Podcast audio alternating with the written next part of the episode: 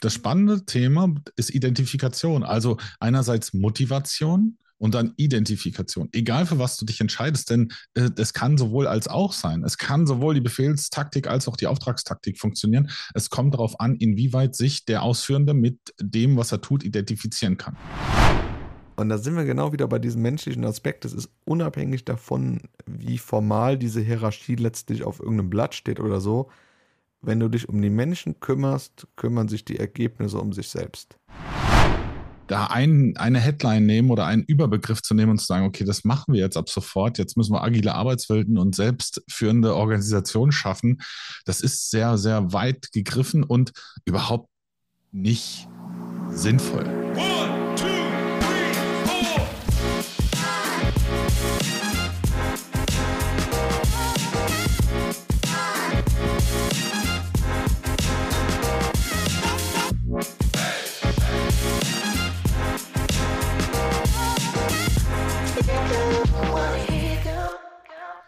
Moin Benedikt. Guten Morgen Björn. Wie ist es? Ja, das ist eine gute Frage. So eine Mischung aus Sonnenbrand, leicht rauchiger Kehle von der Zigarre gestern Abend, mhm. trotz mehrmaligem Zähneputzen. Mir geht es grundsätzlich richtig gut. Ähm, ich bin ja im Moment nochmal bei meinen Eltern ein bisschen Cat-Sitting am machen. Äh, angefangen hier nochmal ein bisschen klar Schiff zu machen. Hab noch so ein altes Kinderzimmer, da stehen noch so ein paar Sachen rum, die ich auch nach vielen, vielen Jahren, die ich jetzt auch schon nicht mehr zu Hause wohne, aber irgendwie noch hier gelagert habe, äh, mal ausmisten darf. Und ich genieße das gerade nochmal total, im Garten zu sitzen. Wir haben in Heidelberg ja keinen Garten, sondern nur so einen Balkon. Und ähm, finde das gerade echt sehr entspannt, hier morgens Fenster aufzumachen. Es ist Ruhe. Also da, wo meine Eltern wohnen, so ein bisschen ländlich. Ist jetzt nicht tief ländlich, schon noch angebunden, aber ich sag mal, die Ruhe, die ich hier morgens habe, Fenster auf, Türen auf, kommt frische Luft rein, das ist sehr, sehr, sehr cool. Ja. Mhm. Mhm. Wie geht's denn dir da in Schweden da oben? Ja, mir geht's gut. Also äh, Sonnenschein. Ähm, heute ist relativ, nee, es ist windstill und ähm, angenehme 20 Grad. Äh, also besser kann es nicht sein. Hier morgens um 6.30 Uhr ähm, ist schön. Also ich bin dankbar, äh, im Moment hier zu sein. Und ähm, ja, ähm, also, freue mich jetzt auf unsere Aufnahme. Oh yes. Ich habe mir für heute mal ein Thema rausgesucht, was mir im Moment öfter mal begegnet. Und ähm, jetzt gerade im familiären Kreis, mein Onkel ist ja manchmal ein bisschen auf der Suche nach Antworten und habe einfach gemerkt, dass ich um das Thema New Work, jetzt greife ich einfach mal diesen Begriff auf, viele Mythen drehen. Oder zumindest, wenn man sie näher anschaut, stellen sie sich halt als Mythen raus. Und ich glaube, dann ist es unglaublich schwierig, Antworten für sich zu finden, wenn man in so einem, weißt du, wie in so einem Dschungel steht, ne? So drumherum sind überall Bäume und eigentlich will man raus, man kommt auf die Lichtung, aber man findet nicht so den Weg. Dann gehst du zwei Schritte nach links, dann ist da irgendwie auch alles dicht bewachsen. Und das erste Thema, vielleicht können wir darüber mal sprechen, ist so eine organisationale Struktur. Also immer gesagt, klassisch die Hierarchie. Die muss jetzt abgebaut werden. Wir wollen Hierarchie abbauen. Wir müssen zu agilen Strukturen kommen. Und ich frage mich da, ist das wirklich der richtige Weg? Und wo fängst du, also angenommen, das wäre richtig, wo fängst du dann an? Oder ist das nachher wieder die nächste Sau, die durchs Dorf getrieben wird? Und wenn du dann anfängst, Hierarchien abzubauen, was ist denn dann die Konsequenz dessen? Ich finde es auch, es ist ein spannendes Thema. Tatsächlich ist für mich New Work wirklich die Sau, die durchs Dorf getrieben wird. Das ist so, jeder springt auf, ich sag mal, den Zug auf und sagt, hier Buzzword, das ist mittlerweile ein Buzzword. Dann ähm, ist da jeder mit äh, Friedhof Bergmann unterwegs, der ja der Begründer, der vermeintliche Begründer der New Work-Bewegung ist und seiner Begriffe. Und ähm, ich weiß noch, als er äh, noch unter uns weilte, er, ist ja, glaube ich, vor kurzem gestorben, ähm, dass er da in, durch jeden Podcast gelaufen ist. Jeder, der meint, äh, da New Work vorantreiben zu wollen, zu müssen, hatte ihn so als Papst in seinem Podcast. Ich finde es immer schwierig, weil das ist so ein, so ein Thema der Heldenverehrung, die da wieder stattfindet. Ähm, das ist ein ganz äh, krasser Effekt. Mhm. Gleichzeitig ist das auch nicht die eierlegende Wollmilchsau, also New Work an sich. Und ich frage mich, warum wir immer alles neu definieren müssen. Also ähm, im Begriff de, der New Work steckt dieses Neue drin. Das heißt, und das, das sagst du ja auch gerade, das sorgt für Irritation. Ja, wo fange ich denn jetzt an? Wie gehe ich denn damit um?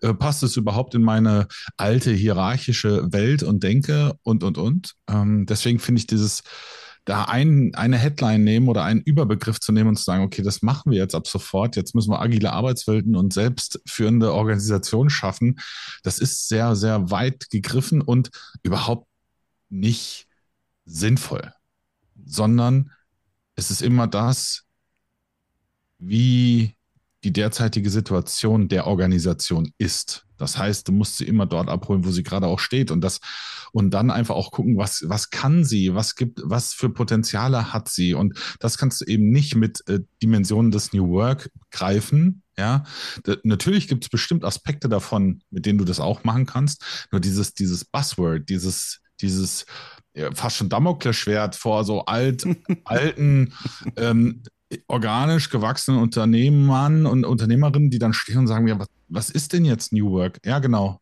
Es, was ist denn das? Und ich glaube, es ist, es ist zwar, die einen sagen, es ist voll definiert, ist doch klar.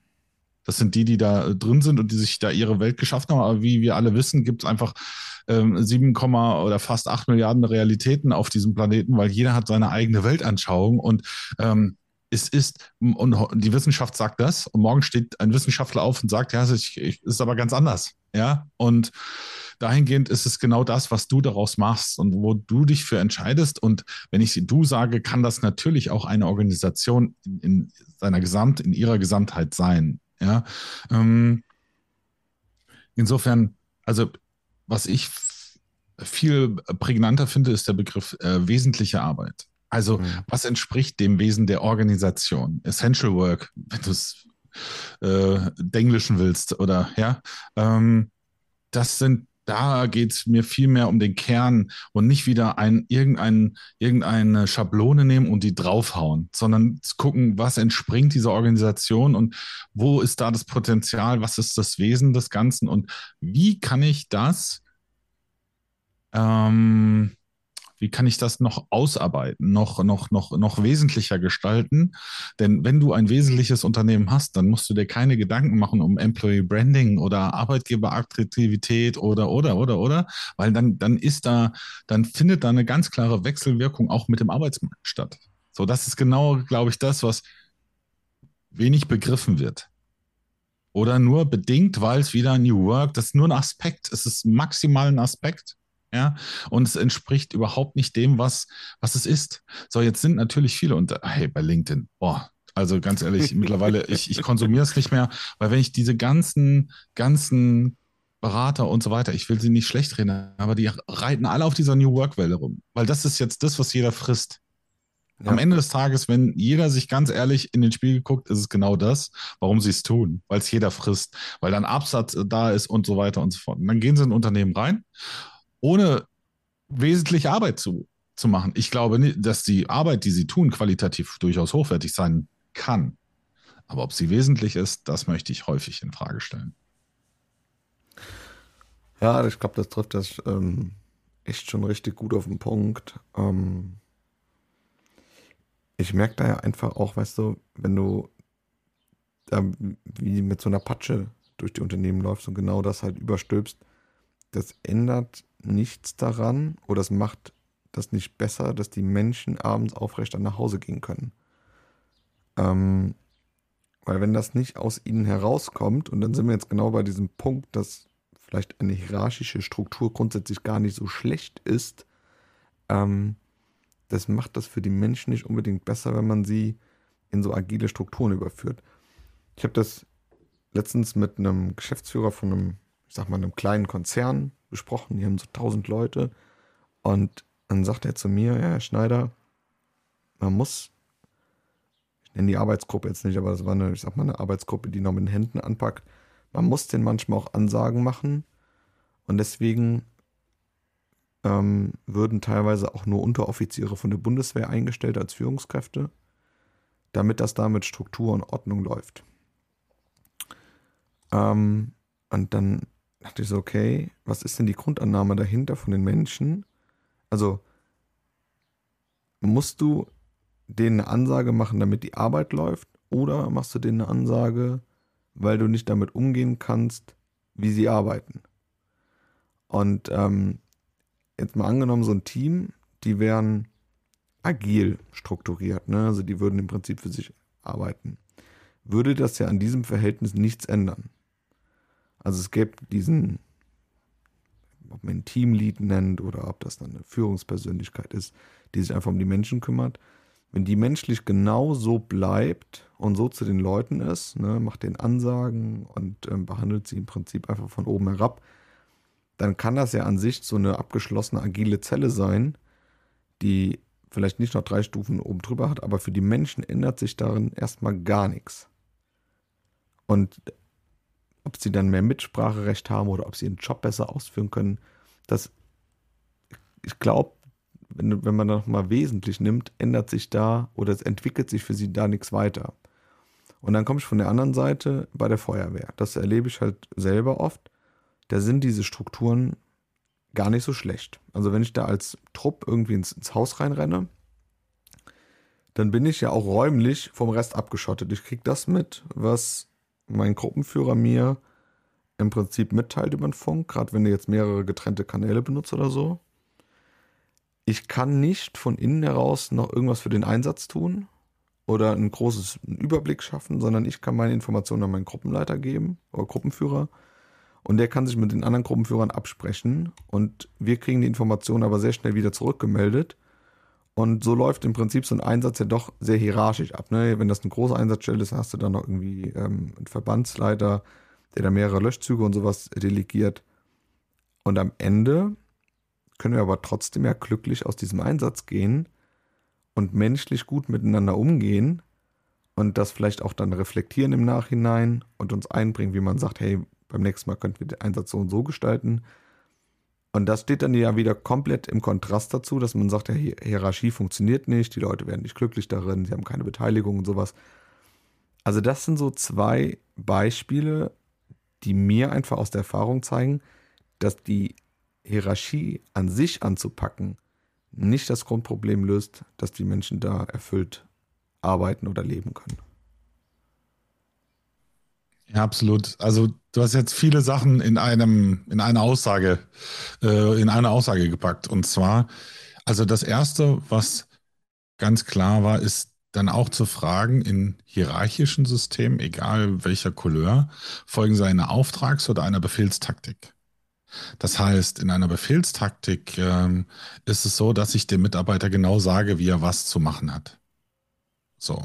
Ähm, und in einer Auftragstaktik sage ich, welches Ziel es zu erreichen gilt und lasse ihm grundlegend oder ihr, also wir haben uns ja auch committed, mehr auf die Männer zu gehen. Deswegen bleibe ich jetzt mal bei männlichen Beispielen, ohne auszugrenzen oder auszuschließen. Ähm, und bei einer ähm, Auftragstaktik geht es um den Auftrag, eben um das Ziel, um die Zielerreichung und der Weg dahin ist relativ frei. Ja.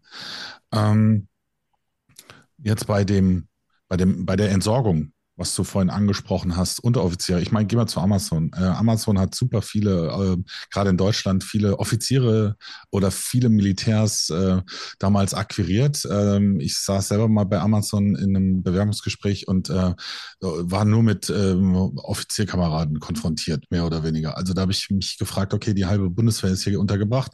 Das haben sie gut gemacht, ähm, weil einfach da strukturelles Denken schon vorgeprägt ist. Ähm, das ist damals gut gewählt worden und äh, ich war dankbar, dass ich äh, dann nicht bei Amazon angefangen habe, weil ich wollte eben nicht mehr in diesen Strukturen arbeiten, sondern ich wollte relativ flexibel und frei äh, gestalten und das ist bei Amazon äh, nicht gefragt, ähm, zumindest nicht im in der operativen Umsetzung und vor allen Dingen auch nicht im logistischen Aspekt. Ähm, zumindest war es das damals nicht.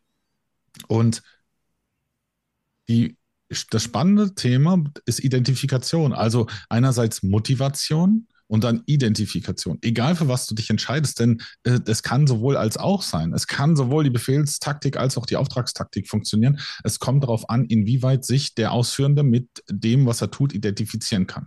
So, und dann komme ich zum Thema Feuerwehr. Also aus meiner Perspektive, aber ich bin auch niemand, der in der Feuerwehr war, ist es am schönsten, wenn die Feuerwehr überhaupt keinen Auftrag hat. Und dann gibt es keine Feuer. Das wäre der Best Case, ja, absolut.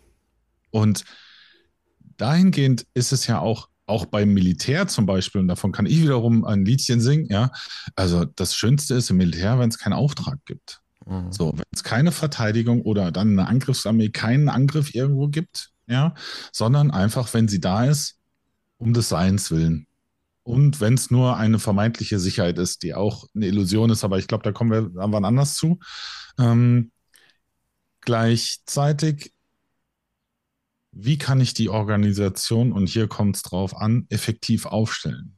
So, und gerade vor dem vor der Perspektive Mensch, Feuerwehr, ein Brand ist da, da sind, das sind ja Gefahrenzonen. Ja, und da müssen Prozesse, ähm, ich sag mal, ähm, standardisiert laufen und vor allen Dingen völlig, es muss automatisch passieren. So, und deswegen macht ihr ja die ganzen Übungen und so weiter. Und deswegen musst du auch nicht über, überlegen, äh, in einem kreativen Spektrum äh, müsstest du überlegen, okay, wem sage ich das denn jetzt? Für wen wäre die Information sinnvoll und für wen nicht? Sondern du hast da ganz klare Kommunikationswege. Es ist quasi alles vordefiniert, sodass du dein, deine Aufmerksamkeit auf deinen Job legen kannst, auf das, worauf es zählt. Nicht darauf zu sagen, okay, wem muss ich denn jetzt was erzählen, sondern das ist klar vordefiniert, das ist exerziert, das ist automatisiert bestenfalls durch viele, viele Wiederholungen.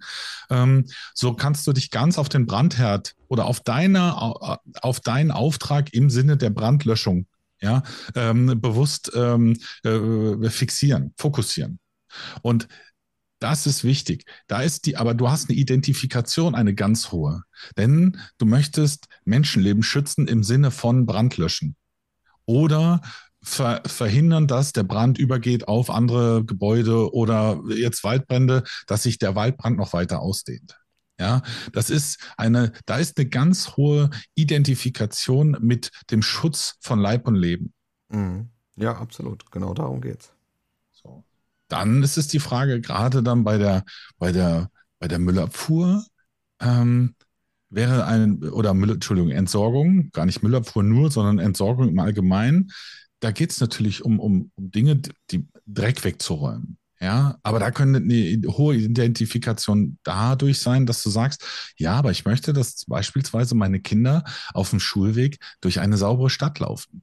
Oder, oder, oder. Also da gilt es darum, ich glaube, eine Identifikation direkt mit Dreck zu schaffen, also zu sagen, der Dreck und das ist wichtig, dass du wegräumst, das wird nicht passieren, sondern wie schärfst du die Motivation dahinter im Sinne, dass du die Identifikation mit einem Leitbild erhöhst?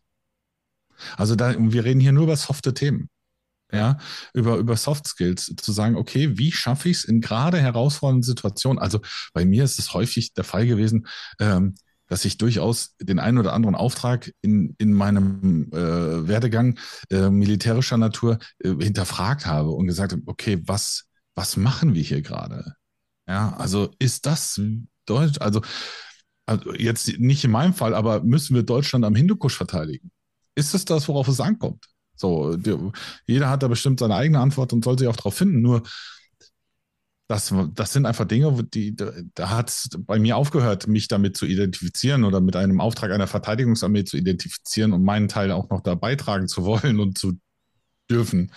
Ähm, es ist, da ist doch immer die Frage nach Identifikation. Also auch im Sinne einer Motivation.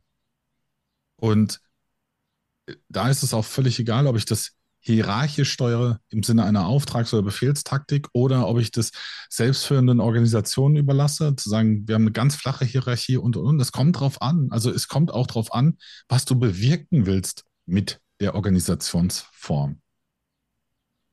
Und da gibt es kein richtig und kein falsch. Und deswegen ist ja auch, es geht um das, was wesentlich ist. Was ist wesentlich, um, das, um die Ziele auch zu erreichen, warum wir sind. Also warum wir das tun, was wir tun. Und da geht's, wir haben keine Sekunde über irgendwelche technischen oder, oder einfach entwicklerischen Dinge gesprochen. Das sind nur Perspektiven, die kreiert und etabliert und integriert werden dürfen. Also Simon Sinek ähm, äh, fragt immer nach dem Warum. Das wäre so die, die Grund, der Grundtenor, eben um deinem limbischen System eine Sinnhaftigkeit zu geben warum du das machst, was du gerade tust. Und es ist völlig egal, ob du ähm, Konzernvorstand bist oder ob du, ähm, ob du Tellerwäscher bist. Das ist völlig egal. Nur das haben eben die gerade in, in den höheren Positionen haben es häufig vergessen. Und in den niederen Positionen wurde es ihnen leider nicht geschärft. Mhm. Und, und, und auch, auch, auch näher gebracht, wie wesentlich ihre, ihre Tätigkeit ist. Und sie dürfen es oftmals auch nicht leben. Also, ich sag mal, wenn die Identifikation früher da war, dann wurde sie ja durch Effizienzsteigerungen und hier noch irgendwelche Maßnahmen, wurde das ja so zerstört, dass die Leute heute einfach mit dieser Fuck you-Haltung zur Arbeit kommen, weil sie sagen, ey, es ist doch egal. Es juckt eh keinen, dass wir hier sind. Auf uns hört keiner und die, die vorne ganz an der Basis mitarbeiten und im Prinzip genau kennen, nehmen wir jetzt einfach mal ein Produktionsunternehmen, da wo, wo ich die Ausbildung gemacht habe, ist eigentlich ein gutes Beispiel. Ähm, die Jungs und Mädels, die da an den Maschinen arbeiten in der Instandhaltung, die sehen ja genau, wo es hakt, wenn es hakt. Aber es juckt niemanden aus dem mittleren Management, was die da tagtäglich erfahren. So, und über Jahre wurde diese Identifikation, woraus die Motivation auch entstanden ist, wurde so zerstört, dass die dann Aussagen heute treffen wie, naja, jetzt haben wir irgendwie 11 Uhr, ich mache das heute, glaube ich, nicht mehr, geben wir an die Spätschicht, soll die sich drum kümmern. Ja, ob das heute Nacht dann läuft, nach der Nachtschicht, ist auch egal. Puh, dann steht die Maschine halt eine Stunde länger oder einen Tag länger oder eine Woche, ist auch egal. Und früher war das dann so, da sagt der eine, ähm, mit dem ich dann öfter mal rumgelaufen bin, weißt du, Benedikt, früher bin ich gerannt. Wenn eine Maschine stand, ich bin gerannt. Ins Lager, wieder hoch, schweißgebadet bin ich dann nach einem gegangen und habe mich einfach darum gekümmert, dass der Laden läuft. Und dass dieses oder dass dieser Umgang mit den Leuten in Vergessenheit geraten ist, ähm, glaube ich, macht den Unternehmen heute das Leben sehr, sehr schwer. Also das macht ihn richtig zu schaffen und weil sie das nicht erkennen, wissen sie auch dann wieder nicht, wo sie anpacken sollen. Ich habe gerade einen Faden verloren. Ich war gerade so in dieser Gedankenwelt nochmal drin. Ich muss nochmal kurz. Ja, aber es ist kein Problem. Ich übernehme mal hier ja. an der Stelle. Ähm, ich finde es ab, finde es spannend. Und da finde ich weder das eine Bild, was du am Anfang gesagt hast, oh, ich lasse die Maschine jetzt mal eine Stunde stehen oder hab da eine Ausfallzeit drauf, ähm, noch das, oh, ich bin in den Keller gerannt und so, weil ich finde beides weder, ich finde beides für mich nicht sehr wesentlich. Ja, das eine ist im Sinne des ähm, Hasselns und im Sinne der Nachhaltigkeit zu sagen, oh, die muss laufen und so weiter. Das muss nämlich auch nicht. Gleichzeitig finde ich die äh, bedingt ausgeprägte Identifikation ähm, mit seinem Job des anderen auch nicht gut. Also da, ich glaube, es, das, es ist doch die Frage, erkennen Sie Ihren Beitrag zum großen Ganzen und können Sie sich damit identifizieren? Ich glaube, so. den hatten Sie mal. Ja, aber so, der und, wird ja, dann kaputt gemacht. Und das, genau das ist es, weil wir so Kennzahlen getrieben sind, dass wir diese soften Faktoren außen vor lassen, weil wir denken und weil viele Menschen denken und gerade im Bereich Management und, und C-Level, dass das nicht gewinnbringend ist. Mhm.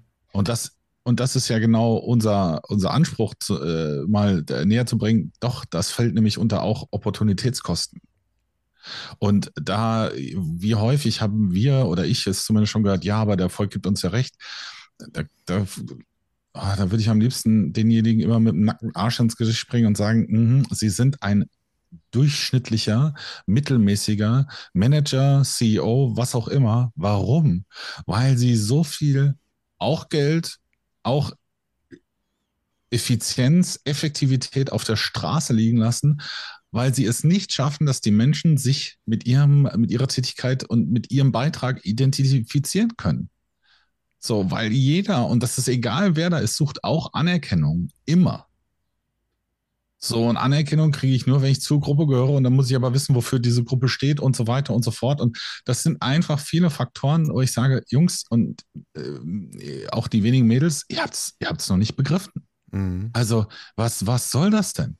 Ja, natürlich könnt ihr hier eure äh, Marge erhöhen und sonst irgendwas. Und das ist so, also auf, ja, wir haben noch keine Zeit. Das ist so ein Schmarrn alles. Wenn ich das höre, ähm, da, da denke ich mir, okay, ja, ihr seid erfolgreich, das möchte ich auch nicht bestreiten.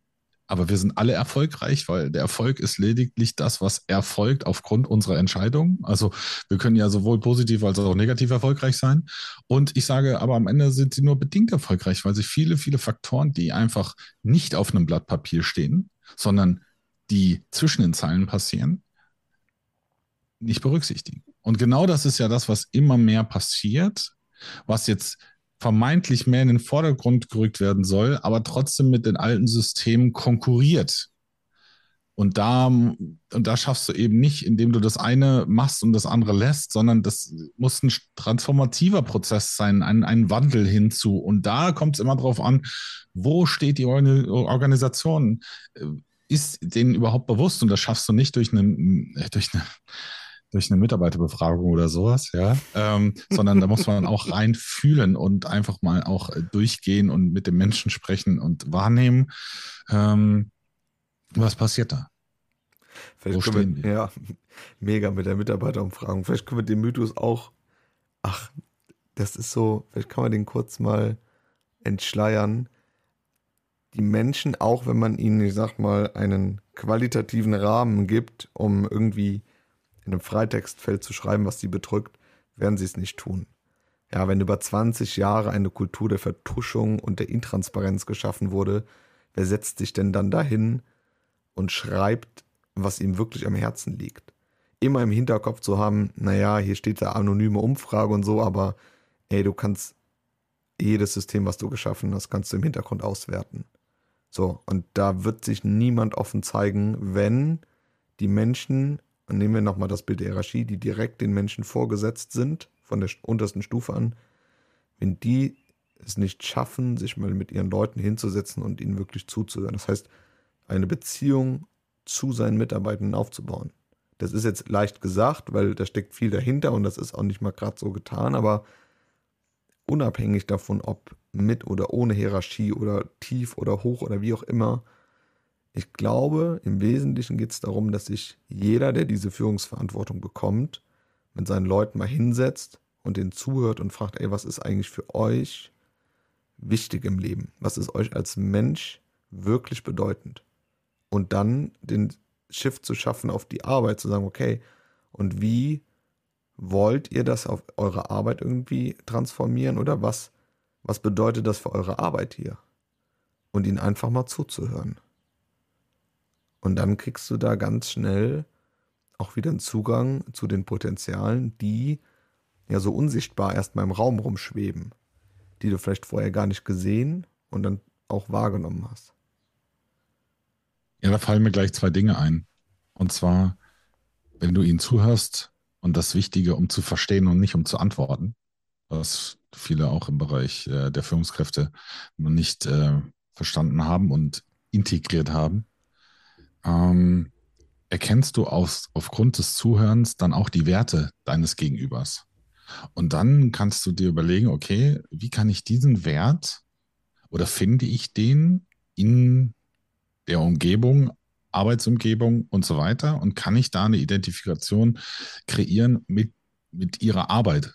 Und wenn das dann immer mit ihren Werten im Einklang ist, dann funktioniert die Arbeit auch auf mhm. wundervolle Weise oder wundersame Weise plötzlich ganz anders. So, und ähm, das war einfach, ich nehme mal ein Beispiel, ich hatte in meinem alten, in meiner äh, ehemaligen Niederlassung, hatte ich zwei Mitarbeiter, die hatten Jahreskarten für, für einen, äh, Vergnügungspark.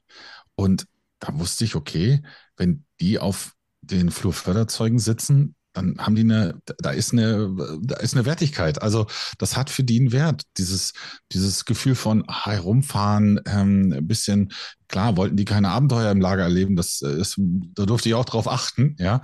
Gleichzeitig hat das gut bei denen funktioniert. Und ähm, die hatten eine hohe Identifikation mit dem, was sie taten, manchmal zu hoch. Da durfte ich dann ein bisschen sagen, okay, pass auf, ähm, okay, wenn einer von euch beiden Schichtleiter werden möchte, dann äh, lasst uns drüber reden, aber dann bauen wir das einfach auf. Und ich wusste aber, woher es kommt. Also dieses, dieses Vergnügen, da auf dem Stapler zu sitzen und so. Und dann war auch natürlich die Frage, jemand, und das hatten wir in der letzten Folge, ist jemand, der gut äh, Flurförderzeugführer ist, äh, gleich auch eine gute Führungskraft und kann dann entsprechend auch Dienstpläne und so gestalten. Das ist dann immer die Frage, die danach kommt. Ja, ähm, dann vielleicht nochmal hinzugucken und so, okay, das ist ein Wert, aber was ist denn der, der andere Wert? Also da, da war der Wert vielleicht Freude am Fahren, so ein bisschen, ohne jetzt Werbung für irgendwelche Automobilhersteller zu machen, aber ähm, das, das, das war für die, ganz toll. Das äh, hat den Spaß gemacht und genau so er, erfährst du das. Und da ist es wichtig, den Menschen zuzuhören, denen du begegnest an deinem Arbeitsplatz, auch als Führungskraft. Das sind am Ende und am Anfang sind wir immer Menschen. So, und ähm, gut, kannst du jetzt mit künstlicher Intelligenz auch gerne unterhalten, aber die hat, wird wahrscheinlich wenig Werte haben, ja, sondern eher mehr Algorithmen und was auch immer dafür eine Rolle spielt. Ähm, aber bei Menschen ist es einfach so, dass die, ähm, dass die durchaus Werte haben, auch wenn sie unbewusst sind, haben sie trotzdem Werte. Mhm. Und die gilt es vielleicht herauszufinden. Ähm, ja, jetzt habe ich das, den zweiten Aspekt vergessen. Nee, fällt mir nicht mehr ein. Okay, aber das mit den Werten und der Identifikation, da fällt mir noch ein, ich war letztens auf einem Konzert in der Jesuitenkirche in Heidelberg und das war eine Bläserklasse aus, ich glaube, aus Karlsruhe, mh, Posaunen und Trompeten und wenn man das Bild jetzt mal nimmt, ne, dass der Professor, der dieser Klasse im Prinzip auch vorsteht und so eine universitäre Struktur ist ja auch sehr hierarchisch geordnet. Also das Verhältnis Professor zu Student ist, ähm, ja, ist einfach ganz klassisch top-down. Und hinzu kommt ja noch, dass er lebensbeeinflussend eine Bewertung über diesen Menschen vornimmt. Aber was sich an diesem Abend gezeigt hat, war genau dieser Aspekt Identifikation mit dem, was sie da tun und so eine krasse Freude für diese Studenten, nachdem dieses Konzert da abgeschlossen war oder nachdem sie fertig waren mit Musizieren. Ich habe noch nie jemanden gesehen, der sich so für und mit seinem Team gefreut hat. Also ich glaube nicht, dass das jetzt beste Kumpels sind, also der Prof und seine Studenten, die 16 Leute, die da standen. Aber das Erste, was er gemacht hat, nachdem es fertig war, er hat alle Leute vorne auf dem Altar sich aufstellen lassen und stand hinter denen und hat sie beklatschen lassen, ist dann vorne rumgelaufen, hat jedem ein High Five gegeben, der war am Lachen, dem kamen Tränen, der hat jeden umarmt, hat sich für die Leute gefreut und hat sie im Prinzip so auf Händen hochgehalten und hat gesagt, schaut mal, die haben das heute gemacht. Und da sind wir genau wieder bei diesem menschlichen Aspekt. Es ist unabhängig davon, wie formal diese Hierarchie letztlich auf irgendeinem Blatt steht oder so. Wenn du dich um die Menschen kümmerst, kümmern sich die Ergebnisse um sich selbst. Ja, besser kann ich es gar nicht formulieren. Also ähm, absolut, da fällt mir nur ein, ein Aspekt ein. Eine gute Führungskraft hat nur einen Job, sich selbst überflüssig zu machen. Das ist natürlich eine große Angst von vielen. Das darf man auch aushalten lernen. Und ich glaube, das ist also das Thema Führung, weil wir jetzt auch dahin kommen. Ne? Das, glaube ich, nehmen wir mal eine eigene Folge auf, weil das sehr, sehr umfangreich ist. Aber ich glaube, da ja. kommt man genau, genau über diese menschlichen Aspekte, kommt man zum Thema Führung und was bedeutet diese Führungsrolle, wenn man sie mal wirklich ernst nimmt. Ja, genau, so wie du es gesagt hast. Äh, Führung beginnt in allererster Linie bei sich selbst. Und wenn du dich selbst nicht gut fühlen kannst und in den Mangel gehst, weil du denkst, oh, wenn ich mich überflüssig mache, dann habe ich keinen Job mehr und so weiter, das ist genau die Falle, in die, ich sag mal, 95 Prozent aller Führungskräfte tappen. Mhm. Und ähm, das ist mindestens eine weitere Folge wert oder eine eigenständige Folge wert, wenn nicht äh, zwei, drei. Ja. Also dahingehend da bin ich absolut dabei. Und wie gesagt, Hierarchie ähm, oder nicht das ist keine Frage, sondern es kommt drauf an. Was ist wesentlich? Das ist immer die Frage. Und es ist weder schlecht noch gut. Es ist immer das, was die Menschen daraus machen. Absolut, ja. Sonst würde auch das ganze Ehrenamt nicht funktionieren. Also wenn ich jetzt mal überlege, wie viele Ehrenämter gibt, die auch hierarchisch strukturiert sind, ja, ob du jetzt Verbandsarbeit nimmst oder irgendwie eine Bundesvereinigung oder sowas. Also warum engagieren sich Leute in diesem System, wenn immer gesagt wird, ja, Hierarchie ist böse? Also, und das mal mitzunehmen und sich darüber einfach mal Gedanken zu machen oder das sich mal bewusst zu machen, dass das allgegenwärtig ist, Hierarchie, und trotzdem aber Erfüllung stattfinden kann, dann liegt es nicht an den Strukturen, sondern dann liegt es an diesen inneren Werten, wo du sagst, ne, um, um das Wesentliche. Ja, aber pass auf, das, warum passiert das? Weil es einfach Menschen gibt, die sagen, Hierarchie ist schlecht. und halten New Work hoch, weil sie vielleicht darin Experten sind und einfach um, auch Umsatz generieren wollen. Mhm. Ja, ganz offen gesprochen. Und das ist dieser Schindluder, von dem ich gesprochen habe, der da am Markt betrieben wird, sondern es ist weder das eine noch das andere. Und jemand, der da ganz auch professionell draufblickt, kann, wird er das genauso sagen. Der wird nicht sagen, das eine ist besser und das andere schlechter, sondern es ist das, was ihr immer draus macht. Und dann gilt es darauf, äh, gilt es darauf zu gucken, wofür, also mit welchem Zweck der Existenz gibt es diese Unternehmung.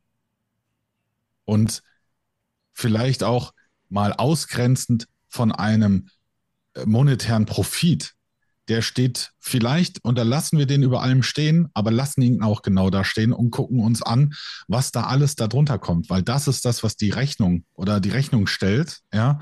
Und der Unternehmer, Unternehmensprofit oder die Rendite, die wird kommen, wenn ich das Unternehmen adäquat aufstelle und vor allen Dingen sie wird nachhaltig kommen, wenn ich die adäquate und sinnvolle Unternehmensorganisation oder Organisationsstruktur finde, um einen Auftrag für diese Unternehmung und Organisation entsprechend zu finden, zu haben, zu kreieren und diesem bewusst zu machen. Ich habe gerade daran gedacht, wie, wie geil das sein muss, wenn du jetzt diese Folge hörst und hast dich vielleicht anfänglich mal mit diesem Thema befasst oder du hast irgendwo diese Begriffe aufgeschnappt und kannst jetzt einfach gleich, wenn die Folge dann irgendwann zu Ende ist, ganz entspannt auf die Arbeit fahren und sagen, Jungs, Mädels, die Hierarchie packen wir gar nicht an, darum geht es gar nicht, sondern wir müssen mal bei uns innen anfangen. Und wenn du mit dieser Leichtigkeit jetzt aus dieser Folge rausgehst, schnappst dir gleich einen Kaffee und hast einfach dieses innere Gefühl von wegen, oh, da hat sich gerade sehr viel Klarheit eingestellt bei mir, weil ich erkannt habe, dass es nicht um diese äußeren Strukturen primär geht, ich glaube, das folgt irgendwann, dass sich das dann automatisch wieder umorganisiert und umstrukturiert, aber dann aus einer inneren Haltung heraus.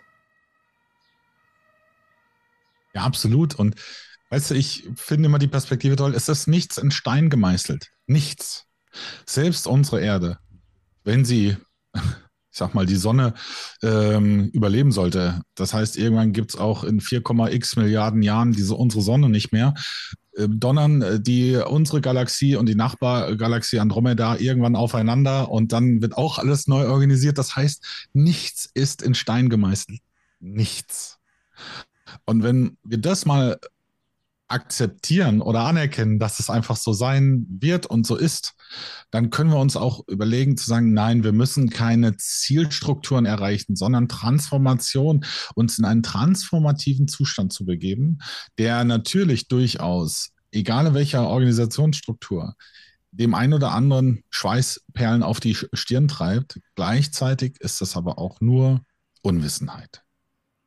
So, und da reinzuspüren und sich dahingehend zu schulen, sich darin selbst kennenzulernen. Deswegen ist es wichtig, den Aspekt der Führung bei sich selbst zu etablieren. Werden einem viele dieser Bedenken und Unsicherheiten genommen. Und deswegen ist es, glaube ich, wichtig, dass das die Perspektive wirklich etabliert ist, dass Führung von sich zu sich beginnt. Und das ist egal, ob ich selbst Führungskraft bin im Unternehmen oder ob ich, ähm, ich sag mal, Mitarbeiter oder äh, ich sag mal Sachbearbeiterin, Sachbearbeiter bin. Völlig egal. Führung beginnt von dir zu dir. Das ist ein Riesenfeld. Ich hab, ähm, hm. Ich habe da letztens mit einem Kumpel drüber gesprochen und ähm, habe ich nochmal gemerkt, wie ja, das ist jetzt sehr bewertend, wie weit weg wir damit stehen, wenn man das erkannt hat, dass das bei sich selbst beginnt und wie viele Leute das überhaupt nicht begreifen oder zumindest noch nicht mal verstehen, was das bedeutet. Ähm, also ich glaube, da können wir wirklich nachher zwei, drei Folgen drüber machen, weil das sehr essentiell ist und, und vieles darauf aufbaut. Aber ja, und da, darin liegt auch, entschuldige, aber darin liegt auch der Erfolg, also der zumindest gesellschaftlich so konnotierte Erfolg von morgen. Genau darin, sich auf diese Perspektive einzulassen und das zu, zu begreifen und es zu integrieren, um für die Zukunft auch gewappnet zu sein.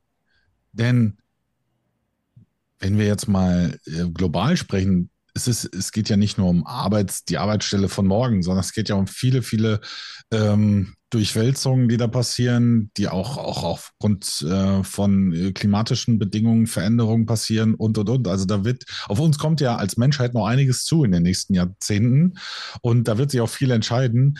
Und ich glaube, da ist es einfach besser, wenn man bewusst lebt am Ende des Tages und mit sich selbst bewusst in Beziehung geht dem kann ich nichts hinzufügen, weil ich das genauso unterstreichen würde. Würde es auch noch gelb markieren. Wenn es so ein Werbeplakat gäbe. Bewusst leben für die Zukunft. Ja, also jetzt bewusst leben, immer bewusst leben, soweit es dir gerade möglich ist. Und das heißt, heute hundertprozentiges Bewusstsein kann morgen 80 Prozent kann, äh, sein, kann übermorgen 130 Prozent sein. Es geht irgendwie, und da kommen wir wieder dahin zu sagen, jeden Tag versuchen, die beste Version seines Selbst zu sein. Das in einem bewussten Zustand. Und der kann manchmal, wenn ich von heute als Referenzpunkt ausgehe, sage 80 Prozent von heute sein, weil ich Kopfschmerzen habe oder so.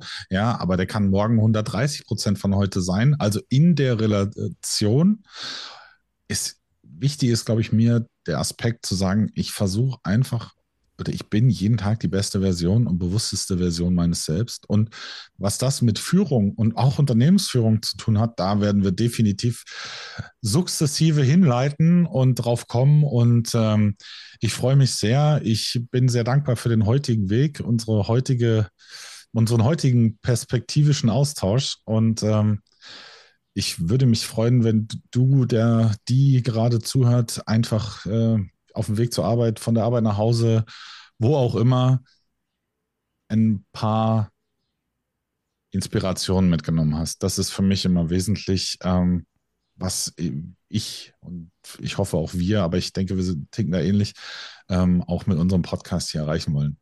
Ich danke dir, Benedikt. Ich danke dir, Björn. Und ähm, ja, von meiner Seite aus bleibt nur noch zu sagen, erinnert euch einfach jeden Tag daran, dass ihr wählen dürft, wer ihr heute gewesen sein wollt. Danke.